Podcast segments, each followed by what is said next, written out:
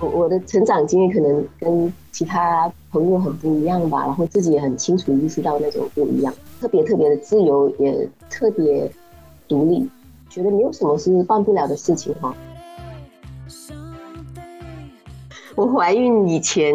是没有人管的，非常自由，嗯，但是。自从怀孕，就会有人来跟你说啊，你不能吃这个，不能喝这个，哎，你不能做这个，你不能生气，你不能。小孩是属于整个社会的，所以我到最后，我觉得友情还是比较重要。嗯，虽然它无法取代爱情了，嗯，它是在我们的生活里面，呃，我觉得是更有价值哈，更珍贵的东西。我会觉得。我生活的美好吧，都是因为我的一般朋友。觉得我很难想象没有朋友，但我可以没有情人。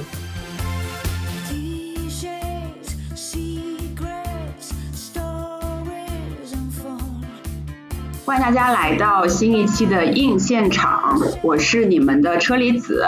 那我今天呢，很高兴邀请到，呃，我最近看了一部电影，叫做《野蛮人入侵》的导演陈翠梅女士来到我的节目。嗨，映现场的朋友们，大家好啊，我是陈翠梅，《野蛮人入侵》的导演。呃，陈导就是这次这个新片《野蛮人入侵》是，嗯，刚刚在我们中国国内进行上映嘛，然后我其实是差不多七月三十号那天。到这个上海影城这边有一个首映礼，然后就看了，嗯，《野蛮人入侵》这部电影，就觉得是一部很特别、很别致，然后也是你自己的一些呃当妈妈之后的个人感受所拍成的一部影片嘛。呃，那虽然我知道可能这个问题很多人有问过你啊，但是我还是想来就是问一下，就是关于名字《野蛮人入侵》这个。呃，标题里面的野蛮人，它算是一个就是中性词嘛？因为我们传统意义上知道野蛮人就对应就是文明人嘛，文明社会这样子。那这个里面的野蛮人，他其实是一个你没有就是觉得是野蛮人有什么不好的这个一个状态是吗？呃，对的，就我开始会会用这个名字，是因为我中学的时候读到的。一句话吧，就是每个小孩的诞生就是一次野蛮人对这个文明社会的入侵。我当时是呃觉得这个野蛮人的这个意义是正向的，因为每个小孩他就是带着一个新的那个目光、新的一个想法来到我们的那个文明社会嘛。嗯嗯。然后会可能给我们呃各种质疑，就会可能 为什么文明社会是现在这个样子哈？为为什么我们必须这样来生活？所以我中学的时候读到这句话的时候，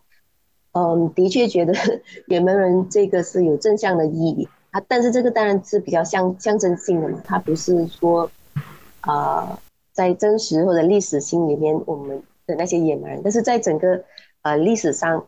这个所谓的野蛮人他是嗯模糊的，因为我们一般把外来的人称为野蛮人。嗯。其实我们的以外的他们是野蛮人，因为他他们跟我们不一样。但是我觉得相对的，对野蛮人来说，诶，他们也可能也会觉得我们是野蛮人。而这个感受我在马来西亚可能特别深，因为我们我们马来西亚有马来人、华人跟印度人。嗯，我们有时候嗯会宣传说马来西亚是一个多元种族的国家嘛。嗯，是我的朋友很常啊开玩笑说马来西亚是一个多元种族歧视的国家。因为 可能每个民族都会觉得，呃，他他人哦，他者是野蛮人，嗯，很，那这个我自己，呃，会把野蛮人比较是看作我之前讲的那一个，就是一个，嗯，全新的目光哈，还还没有被这个我们现在的文明所驯服，而他可能有，呃，对这个文明有一些，呃，质疑或者想要打破这个，呃，本来的秩序。哦，我我的比较是这个意义的。就我在看这个影片的时候，嗯，就是之前有了解到一些信息嘛，就呃，你有说就是可能这个影片的来源是因为你自己呃生完小孩之后，就是有三年差不多阻止了你的一些创作，包括你之前想拍的电影，可能也没有办法这么快的就进行拍摄。嗯，那其实就比较好奇，因为呃也看到一些之前的采访呢，说呃可能因为生小孩其实打很很大程度上，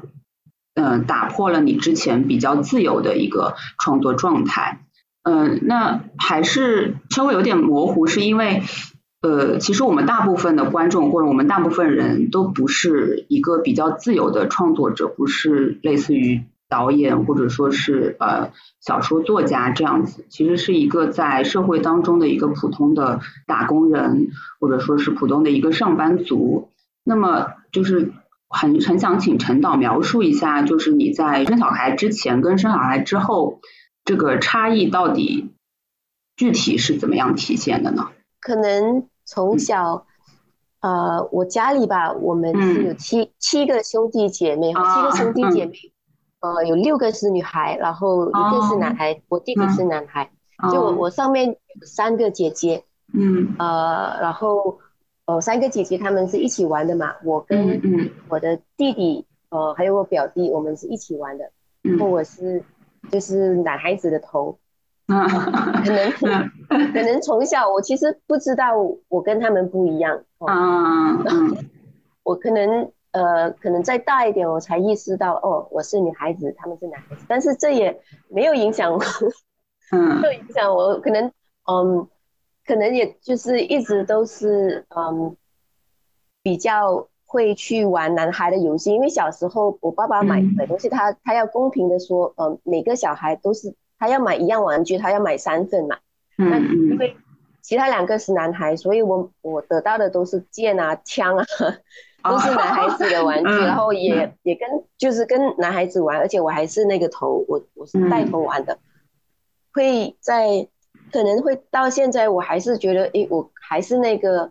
嗯，会喜欢跟男生玩游戏哦，但是跟女性会是特别亲密的，因为很容易就有这种姐妹的这种关系，很很容易很容易变成姐妹，但是玩起来，我我是喜欢玩，呃，跟男孩子。一起玩，嗯，所以有点奇怪。我可能在呃怀孕之前，我我我觉得呃这个性别上，我我其实没有太呃不觉得呃太大的分别，嗯，那可能也是马来西亚的环境哈。我们呃虽然是一个穆斯林为主的国家哈，我们呃就是百分之七十是穆斯林，然后我们马来西亚华人属于是少数少数的民族，嗯嗯。但是呃，还是相当程度上的呃开放，在至少在我们的圈子里面吧。所以有时候也是圈子的问题，在在我们这种艺术的圈子或者是电影的圈子，它绝对是一个虚假的圈子嘛，它是一个 理想的圈子。那在这个圈子里面，嗯，我们马来西亚，呃，我刚刚开始拍电影的时候，我们马来西亚重要的导演哦，两个都是女导演。都是穆斯林穆斯林女导演，然后她跟可能一般人想象的穆斯林女性是很不一样的哈。嗯嗯，就是我算是一个我的恩师吧，她她算是影响我或者是帮对我帮助最大的。嗯，她叫 Yasmin Ahmad，已经过世了。那她是嗯，可能也是属于一种非常自由，呃。对，但他没有小孩，他他也没有小孩。我我可能，呃，我我知晓，因为我妹妹比我小十一岁哦，小几岁，然后我也是带着他们长大。然后我我姐姐有小孩的时候，我也带过小孩，所以我一直嗯不觉得带小孩难。但是我忘了那个社会环境的变化。那以前啊，嗯，有一整个家族嘛，大家一起。小孩，然后我们住在海边或者住在一个比较小的城市，小孩可以很容易出去玩。当我 怀孕生小孩的时候，我家人都离我比较远了。啊，对。所以当就就是一生小孩之后，你发现，嗯，好像，呃，所有的之前的那种自由没有了。然后，嗯，以前觉得呃自己特别能掌控自己的生活。但是生完小孩之后，你觉得，哎，你好像就是必须，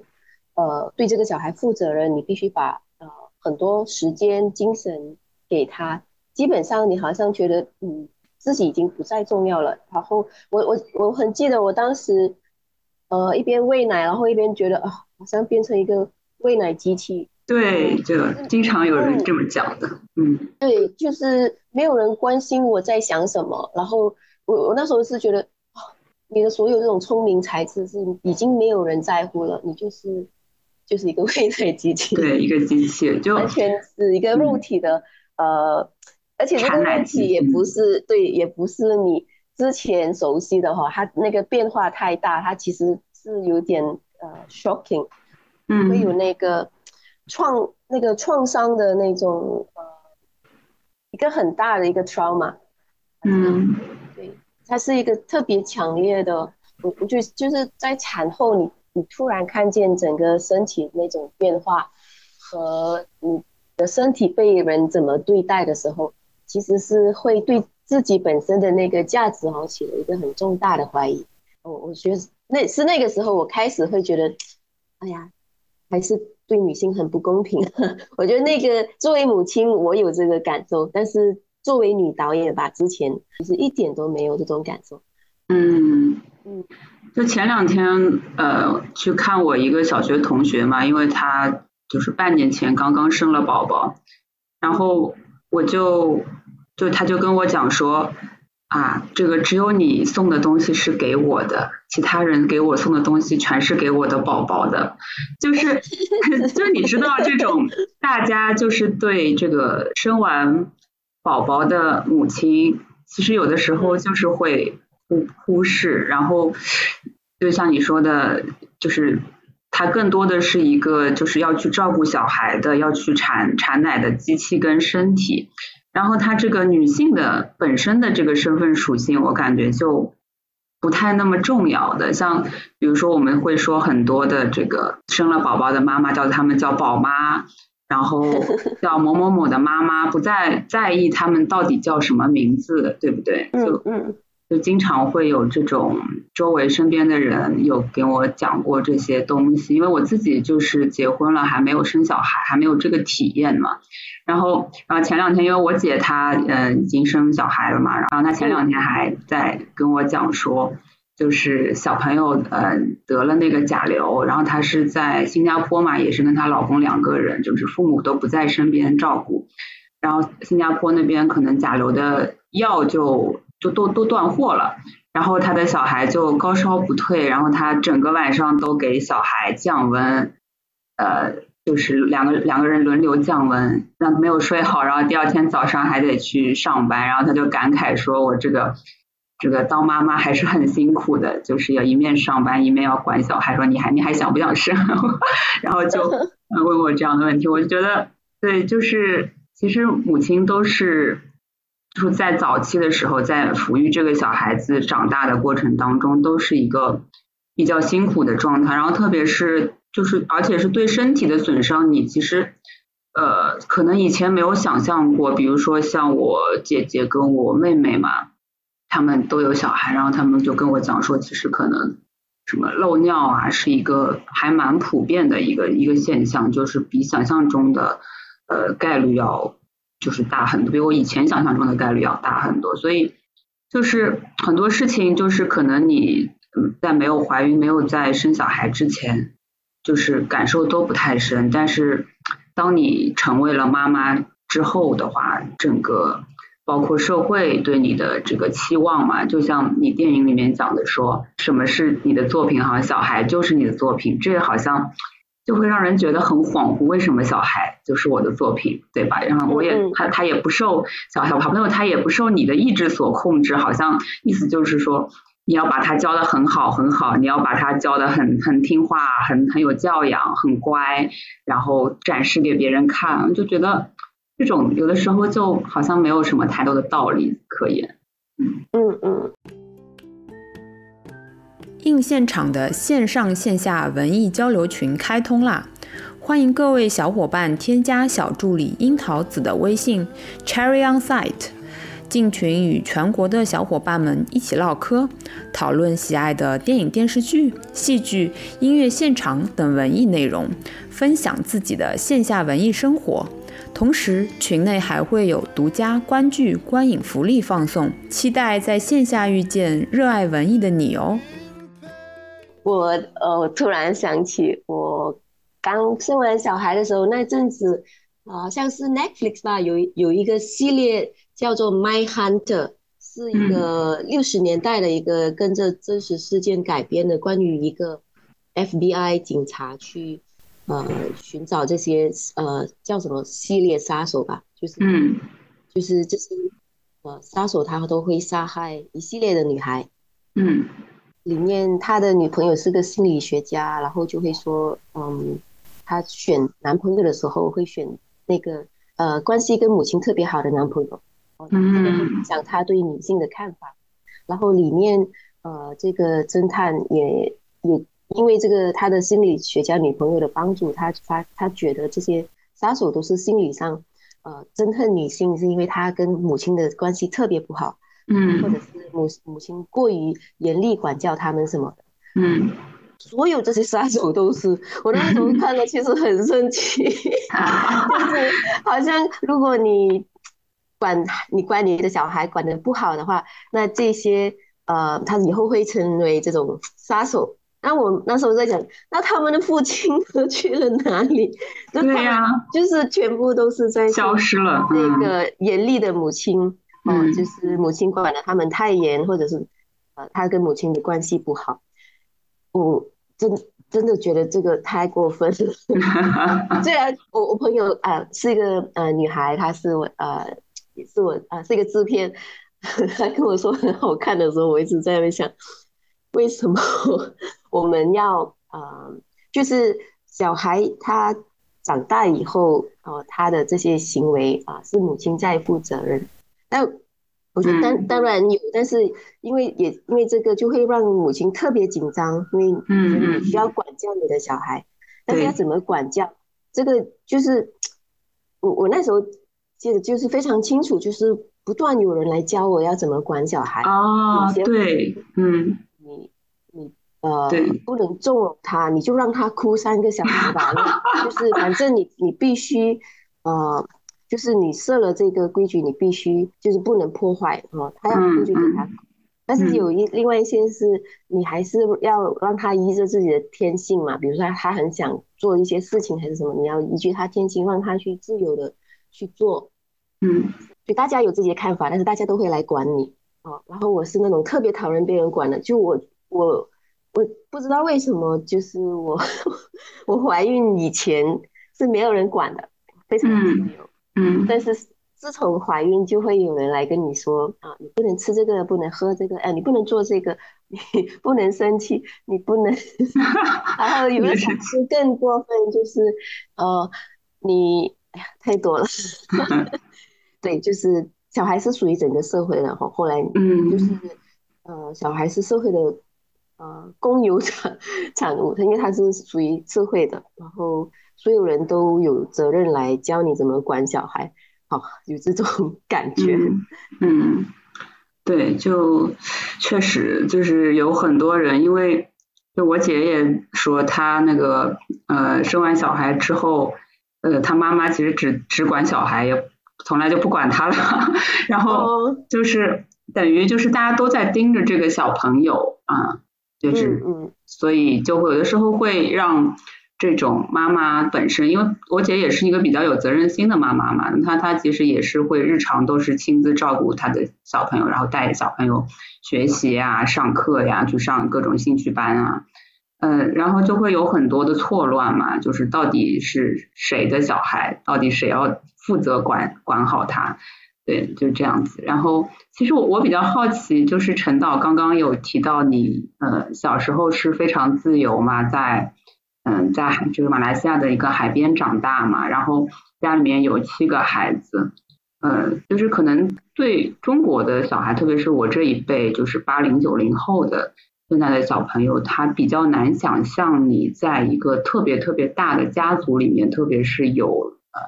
有有其他的六个兄弟姐妹跟你一起成长生活是一个什么样的感觉？因为其实我们大部分都是独生子女，或者是只有可能两个孩子这样的状态，独生子女状态更多一点。然后反正嗯，我是比较难想象嘛，因为可能就是我妈她这最近时间就退休了嘛，然后她以前就没有什么太多自己的生活跟兴趣爱好，她的责任就是工作之外的责任就是呃管我照顾好我。那当我就当我成家，然后当他退休了之后，他就感觉失去了一些。重心，对他现在还会时不时的会管我，比如说看看我最近就是我们有那个 A P P 嘛，就是微信运动，他就会看看我步数，今天走了多少步，如果超出了步数，可能就是到别的地方去，然后他就会会问我说，哎，那你今天去干什么了？这样子，这样子管管管我，还是某种程度上还是在比较担心我嘛？那我就很想知道，就是你们家族里面，比如有的。有有七个小孩这么多的话，从小是一个怎么样的状态？然后姐妹和兄弟之间都是怎么样的一个关系啊？嗯，呃，我我觉得这个成长吧，会会很大的影响那个性格哈。嗯嗯。作为呃夹在中间的小孩，因为上面有三个姐姐嘛，嗯嗯，下面有弟弟，然后两个妹妹，我是那个隐形的，就就是 呃就在那个没有人管的地带，所以所以其实有时候我也会觉得，诶，我这么自由，主要是因为我是中间的那一个，嗯嗯对，然后呃那个好处是我同时呃知道怎么。呃，做妹妹吧，就是因为我我对我姐姐的时候啊，我是一个妹妹，但是我对呃我下面弟弟跟我的妹妹的时候，我又是一个呃他们的大姐姐。嗯，还有另外一个就是，因为这个我可能后来我我开始是觉得我家里很开放，但是我后来意识到是因为就是因为我的特殊的这个位置吧，嗯，我小时候十五十六岁，我可以出门哦，到凌晨三四点。啊，自己回家没有人过问，然后我我是在一个小地方长大，就关丹一个马来西亚半岛的东海岸的一个小地方，嗯，你自己一个人坐车五个小时到吉隆坡哈，嗯，逃就会逃学三天，去不是做什么坏事，我是去参加那种文学讲座，就嗯，我们那边的报章呃《新洲日报》他会请一些作家来，呃，我就。呃，三天不上课，然后跑去吉隆坡，就住在朋友家。我那时候十五、十六岁嘛，嗯，其实是现在回想是挺大胆的，因为吉隆坡，我因为是一般我是坐夜车，晚上十一点坐夜车，然后第二天五点到，到的时候因为还没有公共交通开始嘛，我还要在那个市区那边走动，嗯，是是不安全，但是太年轻了，也没有意识到，嗯，呃，就这样子逃学三天，然后回到。家里，然后就会写一封信，我自己写写了，让我父亲签名哈。大大概是说，哦，我们家里有些事情去吉隆坡，所以嗯，没有去上课三天。然后我父亲也会签，就好像是有点，就有很多人。但是这个事情可能，嗯，老师也不知道。而且我那时候成绩特别好，呃，老师，嗯，有我记得那时候我的主任老师啊，还叫我过去谈，他跟我说。你是我们呃，就是呃非常有潜质做那个最辉煌的学生吧？他们讲，就是因为成绩很好嘛。如果你家里有什么事情，你可以跟我谈。就是他他以为我家里有很多呃问题，所以我很常要去吉隆坡呃嗯，他不知道，所以我可能 表面上表面上看起来是一个好学生，但是我做的事情就。就一不不是一般学生会做的事情，很大的，嗯，做很多，在外面，呃，我也是个学生记者嘛，然后嗯，认识很多呃报纸报章的记者啊编辑，然后也办很多这种很大的全国型的活动，办那种呃三百个人的生活营，就是就是小时候可能就特别特别独立或者特别是认识很多人，嗯，就是应该很奇怪的。我的成长经历可能跟其他朋友很不一样吧，然后自己也很清楚意识到那种不一样，啊，特别特别的自由，也特别独立，嗯，就好像觉得没有什么是办不了的事情哈。嗯，到十七岁的时候，呃，遇到一个比较大的挫折，然后可能没有那么 自信啊。但我记得我十七岁之前是觉得没有什么做不到的事情。嗯。对，就是很让人羡慕，很自由独立，很多事情都是自己可以毫不犹豫的做主的这么一个状态。包括后面就是可能上学学什么，然后做什么，拍什么片子，都是非常非常自由的一个创作者的状态，对吗？嗯，其实这个影片是陈导就是自编自导自演的嘛。那我知道也有很多的媒体有问过，说为什么就是自己要去演这个圆满这个角色？呃，其实我感觉是，那当然可能专业上是会有一点点限制，你就又你又要当导演又要当主演的时候，其实这个角色分工可能没有那么清楚。但是我后来又想说，哎，为什么不可以呢？为什么很多人都问你这个问题？就是，那你小时候，比如说拍短片，或者是以前学生时代，有尝试过在里面演角色吗？呃，我演过很多朋友的短片啊。嗯。前前三呃，在我拍这部电影之前，我也演过一部长片的呃女主角吧。嗯嗯。但我们很多时候开始的时候会呃大家互相演戏，呃主要也是因为我们都是非常低成本制作，然后大家互相帮忙哦，我们会替换身份，就比如说呃这一次我是你的摄影，然后下一次你你给我当演员，主要是这种嗯互相帮助的情况下哈，我们的这种身份是经常替换的，嗯。后来当然也呃，因为我我也是这个罗师傅，他算是我的老师，他是比较早啊开始拍独立电影的。这个李天星，他监制我的一部长片叫《南国以南》，呃，也也是我的摄影哦。在在《南国以南》之前，我可能还没有开始表演，还没有演别人的戏。他是看我对演员太苛刻了，他觉得我不我不明白不理解演员的恐惧。嗯，就叫我试看演技，所以他就叫我演了他的一部短片，叫《有时爱很美》。嗯，然后，然后的确，你就很深刻的感受到演员在演员的那个呃心里哈在想什么，跟啊导演在想什么是有分别的。的确会有恐惧哈，或者是会非常在意啊自己的呃表演之类的。哦，对我有后来的呃，怎么去导演员有很大的帮助。后来就去演了几个朋友的戏啊，也去参加一些呃剧场的表演啊训练。嗯，后面其实有，但主要是为了呃了解怎么做导演。那这一次的演戏是另外一个目的，主要是这个电影的主题是关于寻找自我。嗯，我觉得呃。这个寻找自我本身的第一步是那个得到身体嘛，就是得到自己身体的控制。这个东西是啊，真的是需要身体去体验的。所以，我我我我我觉得这是一个嗯更加好的去，因为我拍电影是为了我自己有一个问题嘛，我在思考的这个问题就是自己是谁，呃，要去思考这个问题啊。拍了这个电影的时候，还有一个身体也可能要去体验的时候，我会觉得，诶，那我可以比较多层面的去思考这个问题。嗯，就我跟呃其他呃导演朋友可能不太一样的是，我没有呃拍好电影的野心。拍电影是嗯，拍电影是。我这个野蛮人入侵其实也完成的很好，我很喜欢的。就是我我的目的是我是为了我自己的生活嘛，嗯嗯，自己对这个呃自己是什么的这个困惑的时候，呃，我拍一个电影来啊来用电影的方法来探索嘛，所以我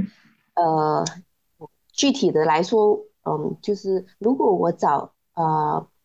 我找杨艳艳来演这部电影的话啦，我觉得这个电影呃会变得更好。嗯，但是如果我自己来演的话，我自己可以从中得到很多东西。我会选择，我会选择，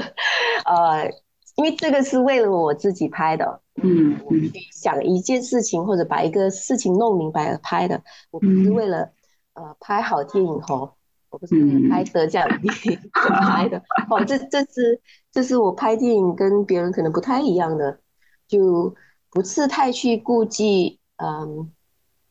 外在的 原因，而是哎我我为了要去把这个东西弄明白嘛，嗯，那我还是找我自己的方法。嗯，对，就是我在看这个影片的时候，觉得他可能，嗯，前半部分是你等于说这个圆满这个角色，他去练武之后，为了呃，为了要完成这个呃朋友就是他的导演给他的就是功课嘛，那到后面。嗯，他有一个非常虚实结合的那么一个戏中戏的那么一段，然后到又走到后面，我觉得就是他在反复的在寻找自我，到底自己悟到了没有？自己悟到了自己是谁没有的那个感觉。确实，这个电影的其实结构本身还是有点点复杂的，它不是一个呃。很好的，就怎么讲，就传统意义上的故事片，它也不是一个商业片的拍法，它其实很多时候是带着陈导你自己个人的一些呃兴趣点和爱好的感受去去走的嘛，包括可能到中间看上去好像有点像是一个悬疑片，呃，有很多的就是打斗，然后到中间那个圆满又失忆了，失忆了之后又。呃，跟这个男人又产生一些情感纠葛，但后来发现原来是拍戏，然后最后还有在呃水上走，有去山里看的那种，寻找到底什么是自我的那种非常有禅意的那些东西。然后我就觉得，嗯，我就觉得很多时候其实就像可能陈导说的，你。以前小时候没有觉得就是特别有这个一些性别的观念在，那么但是你你的视角其实你从这个电影的视角切入的又是一个就是母亲的那么一个视角，女性的那么一个视角去体验嘛。其中剧情有一个细节就是说，嗯，他那个嗯就是剧里面的导演就问他说你为什么？就是其实是可能觉得圆满他其实谈了很多次恋爱，但是为什么是跟前夫结婚了？然后圆满就回答，其实反反问说，哎，你是想问我为什么跟他离婚吧？就是这种这种对话，这种句子，就会觉得呃陈导对生活的观察很细致入微，然后对情感和关系的观察也挺细致的。我我是嗯。对人特别感兴趣哦，就是我我记得刚开始有网约车的时候，呃，不知道是一零一一年吧，还是在马来西亚，他都都是出租车司机，每一个司机 我都可以聊很久，嗯，就是我是嗯很容易跟陌生人说话，然后很容易喜欢人，呃，当然也是 也是这个原因，很容易谈恋爱，我很很容易啊，一见到人，然后可能就。嗯，对人的好奇吧，还是什么，就很容易呃聊哦。这个也是我妹妹对我，她她很常觉得特别不能理解嘛。她她本身比较内向，嗯，然后也 她也很常觉得呃别人怎么都好像听不明白什么的。然后他会，因为他他可能也比较理解我，然后他会觉得就是虽然很多时候别人可能嗯不是太能明白我，但是我很喜欢听别人讲。哦，我是那种聆听者吧，会会会会有很多人来给我讲心事，嗯，会有，嗯，对我我可能就是这样子来，当然不是我那种目的哈，但是我的确是这样 呃，收集到 很多呃朋友的故事啊，或者是他们谈天的一些小细节，很有一些，对我的电影里面有很多对话嘛，然后里面可能都是朋友说的。也包括那个宫本武藏的故事，其实是一个朋友说的哦。有有很多不是不是说呃有一些是我想出来，但是有一些的确是生活里面听到的和，或者朋友的故事。也包括我我的电影拍完之后，呃，我们国内一个很有名的女明星，她而且那个时候她的电视剧很火，她她就是关于呃马来西亚政治的，她演一个特别厉害的政治家。那她她跟我说，嗯，她开拍前其实她监制其实有问她，因为呃这个电视剧里面演她的丈夫的会是她的前夫。啊，其实有有有先跟她说一下，然后其实她如果要反对，呃，监制是会听她的意意思的，因为她其实比她的前夫红嘛。嗯嗯。是他觉得呃不应该因为这种私人的情感哈去呃去断掉别人的那种工作嘛。嗯所以他他其实是呃就是意思他是觉得是专业，但我我我觉得更加是这种呃。善意哈，然后我我那时候会觉得，哎呀，因为我我写的这个女演员的时候，我觉得她肯定会反对跟前夫嗯。一起一起演出，但是在现实生活里面，其实有更复杂的哦，这种会为别人着想哈，会觉得呀，就像是呃，因为这是一个挺重要的机会吧，可能对她的前夫的这个工作来说，她她其实不愿意愿意私人的这种情感哈，嗯嗯。那时候听的时候挺感挺有感触的，嗯，就很多的细节都是从生活中来的啊。对，有时候生活比我想象的更精彩吧。嗯，他有他就是有跟我说，就是在片场拍戏的时候，呃，就是在镜头面前他们要表演一对夫妻嘛，然后一咔就立刻别开脸，然后各就是往相同方向走去，真的是很呃对，很难以想象哈。对，嗯，那这个片子里面有很就很有趣的这个疑问嘛，我我也很好奇，就是，嗯，你有预设过吗？比如说这个这个圆满的朋友，他就是问他说，你为什么当初要跟你的前夫结婚？那这个东西就对导演这边来讲有一个答案，虽然电影里面他其实没有回答，对不对？导演有答案吗？我可能呃，对我的朋友来说，我每一次谈恋爱，他们都会有这个疑问：哎，你为什么会跟这个人在一起？哎，对啊，就经常会有这种疑问的。对对对，因为嗯，我可能呃，有时候就是还是会有点出乎意料吧，就突然这样，然后突然跟这个人结婚。哦，突然 离婚的这种，呃，一般别人会觉得，呃，有点，呃，莫名其妙，不知道我我是怎么去想的。那这个我觉得不是太有一个真正的答案吧，就是这个，我觉得一般如果对，因为一般人他可能，呃，对别人都有一些设想吧，他会觉得你应该会。是跟什么样的人在一起？嗯，是真实生活里面，我觉得这个也很常发生吧。就是诶，哦，他他竟然会跟他在一起哈，哦，或者哦，他们有遇到过，所以我是那种很常被人觉得诶，因为他们以为可能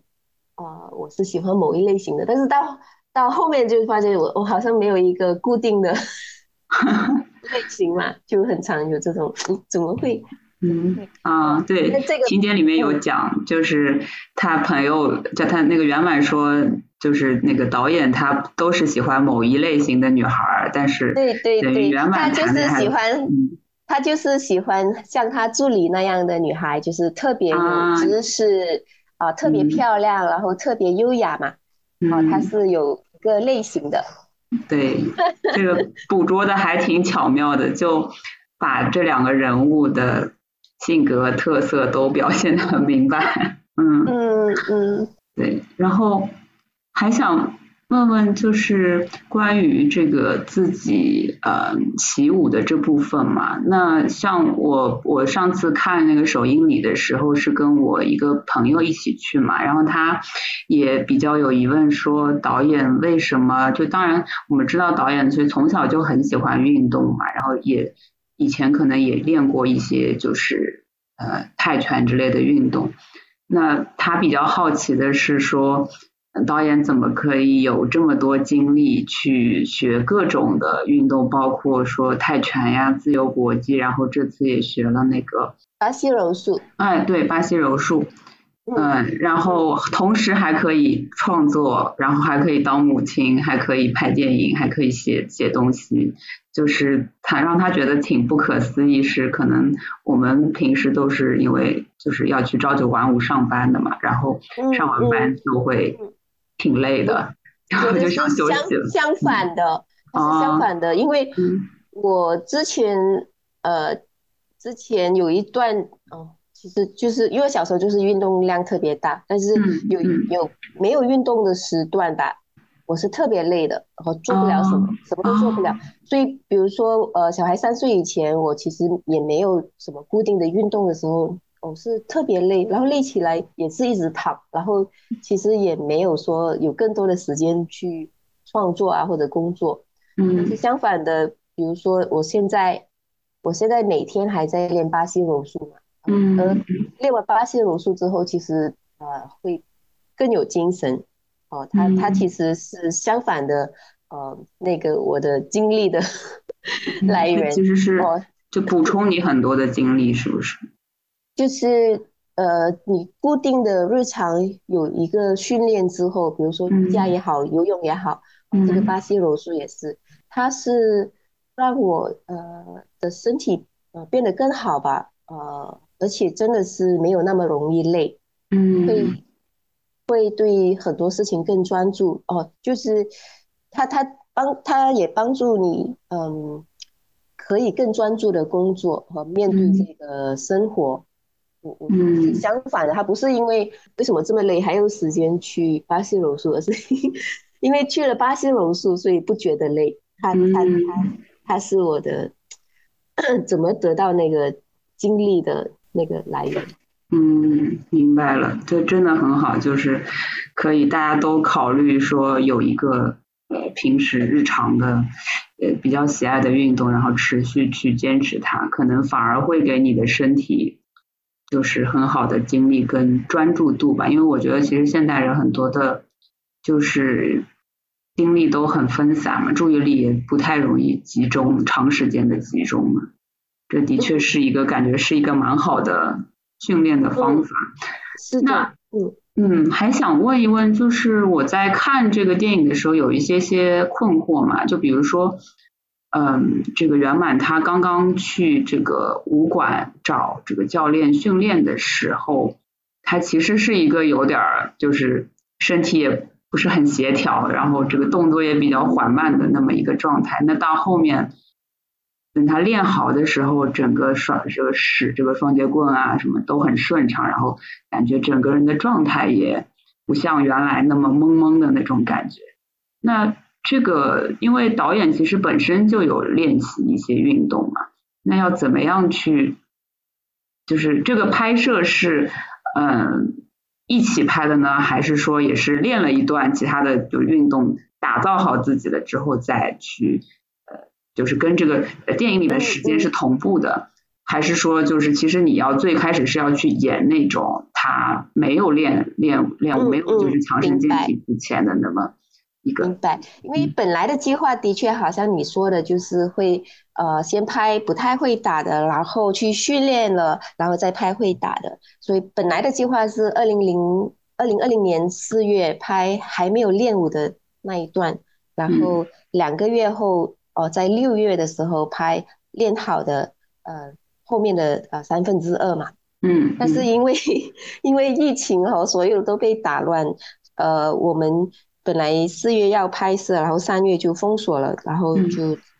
整个演到去六月的时候，呃，就把所有的打的戏都集中在一起拍了，就是武馆的戏先拍，所以其实就没有分先后，还是同。可能同一天要拍已经练过，还有还呃还没有练过的都都有，就不是理想的那种，呃，先拍没有那么好的，然后再拍后面。那呃，的确是演出来的，比如说不会跳绳啊什么，嗯，我是穿着高跟鞋也能跳的，是，但是。呃，但是我的确就刚才有提到，就是产后会漏尿嘛，我非常印我印象最深刻的就是这个，而且也因为自己觉得很不好意思哦，很少跟人说，就就会呃，对，这个这个也是一个，为什么没有人跟我说过？会这样的？然后你会觉得，嗯，因为大家都不好意思说，对，因为我我我印象很深刻，我小孩两岁之后嘛，因为我我学过泰拳，然后我小孩两岁之后，我想，哎，我再去再去重新去学泰拳，然后找找一个运动。我因为泰拳它前前面暖身运动就要你跳十分钟的跳绳，嗯，我真的只跳了几下，我我真的是吓到了，因为我以为我已经恢复好了，就是啊，对对，就是一般产后医生会叫你做那个 Kegel exercise，然后什么，对，但是你一跳的时候你就觉得不行，我要漏尿了，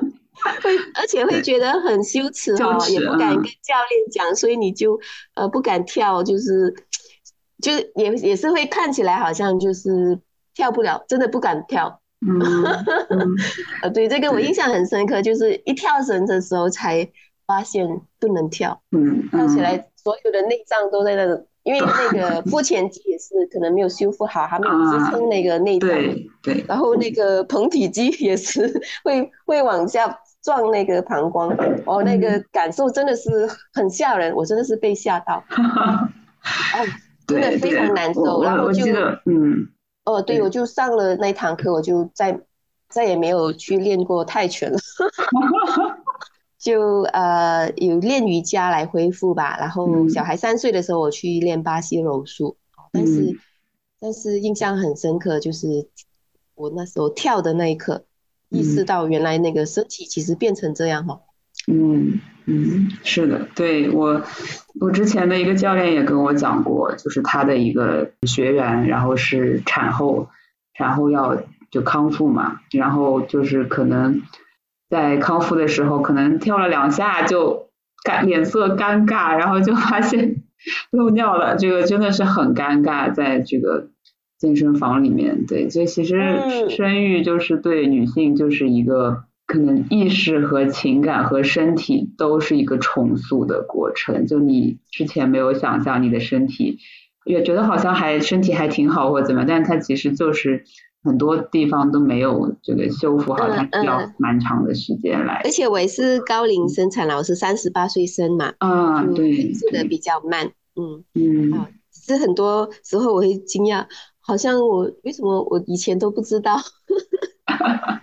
嗯，对，就是有有很多不知道，大家也不太呃容易去谈论的部分，是吧？是的。对，包括还有像我姐他们有遇到什么呃喂奶嘛，但是什么乳腺堵塞呀，要去这种之类的对，那个我印象也很深刻，就是刚生完小孩的时候，虽然那个乳房很胀。但是那个乳汁出不来，然后那个护士一直帮我推啊推，然后你真的会觉得，哎呀，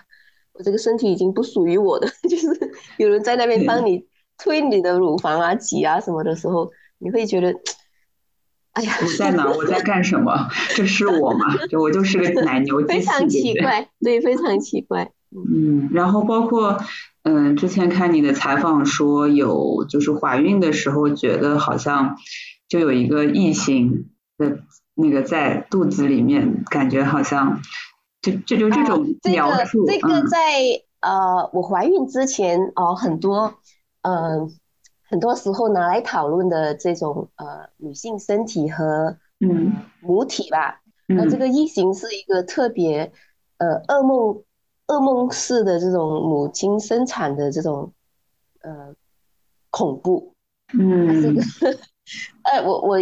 就是在我怀孕之前，已经有人这么跟我跟我描述嘛，而且你真的会觉得那个特别可怕，那个整个肚子撑开之后，当然也会去回想这个，嗯，当然那时候那个这个 Ridley Scott 他拍的的确是一个恐怖片，真的是，对对，因为这个描述很很巧，是我大概之前的有一个同事也完完全全一模一样的跟我描述过，就是他就感觉。她在怀孕的时候肚子里面有一个异性，然后就也有这种感，就是感觉好像这个东西是你自己生生的，就是产产的，就是呃那个养育的，但好像又不是你，又又不是你的，就是一种很奇妙的感觉，就还挺嗯嗯挺神奇的，嗯嗯，好，而且我觉得有时候有些东西可能被夸大吧。然后，因为我觉得那个母性啊、母母爱啊，它不是一个自动的。我我也不觉得，哎，一开始那个东西是自然产生的，它还是需要一种情感上的这种培育。我我不觉得那个母爱是一有小孩就立刻有的那种啊，还是情感的建立。因为我前两天也看到，在网上看到有人说，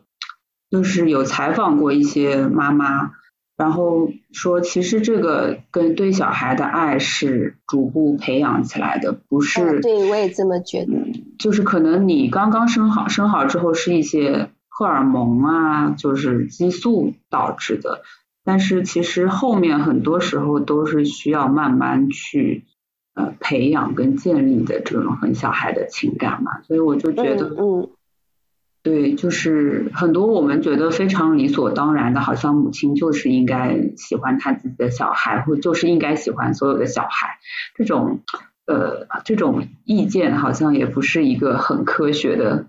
嗯嗯论断，对吧？嗯，然后就是还有一个细节也想再问一下导演，就是。电影里面有提到说，就是呃，就也是他的那个朋友嘛，问他说，呃，你那你现在觉得更相信爱情还是更相信友情？然后圆满就会回答说，我更相信友情。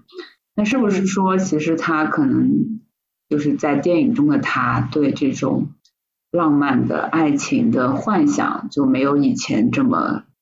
大了？就是他更相信一些。友谊所带给他的力量。嗯，当然，爱情无比美好哦，它不是友情可以取代的。但是很多时候，可以维持的比较好的爱情关系，还是有很大的友情成分在嘛？啊，这个绝对互相了解，是的。对，呃，所以我到最后，我觉得友情还是比较重要。嗯，虽然它无法取代爱情啊，嗯，它是在我们的生活里面，呃。我觉得是更有价值哈，呃，更珍贵的东西。我我会，呃，我会觉得我生活的美好吧，都是因为我的一般朋友，觉得我很难想象没有朋友，但我可以没有情人哦，想象没有朋友。这个很妙，对，有完我也是，虽然我我结婚已经结婚七年了，但是我觉得我跟我老公的关系更多的其实是建立在。就是朋友的基础上，就是从认识的时候就有一种很亲近的，是可以互相倾诉的那种朋友的感觉。然后，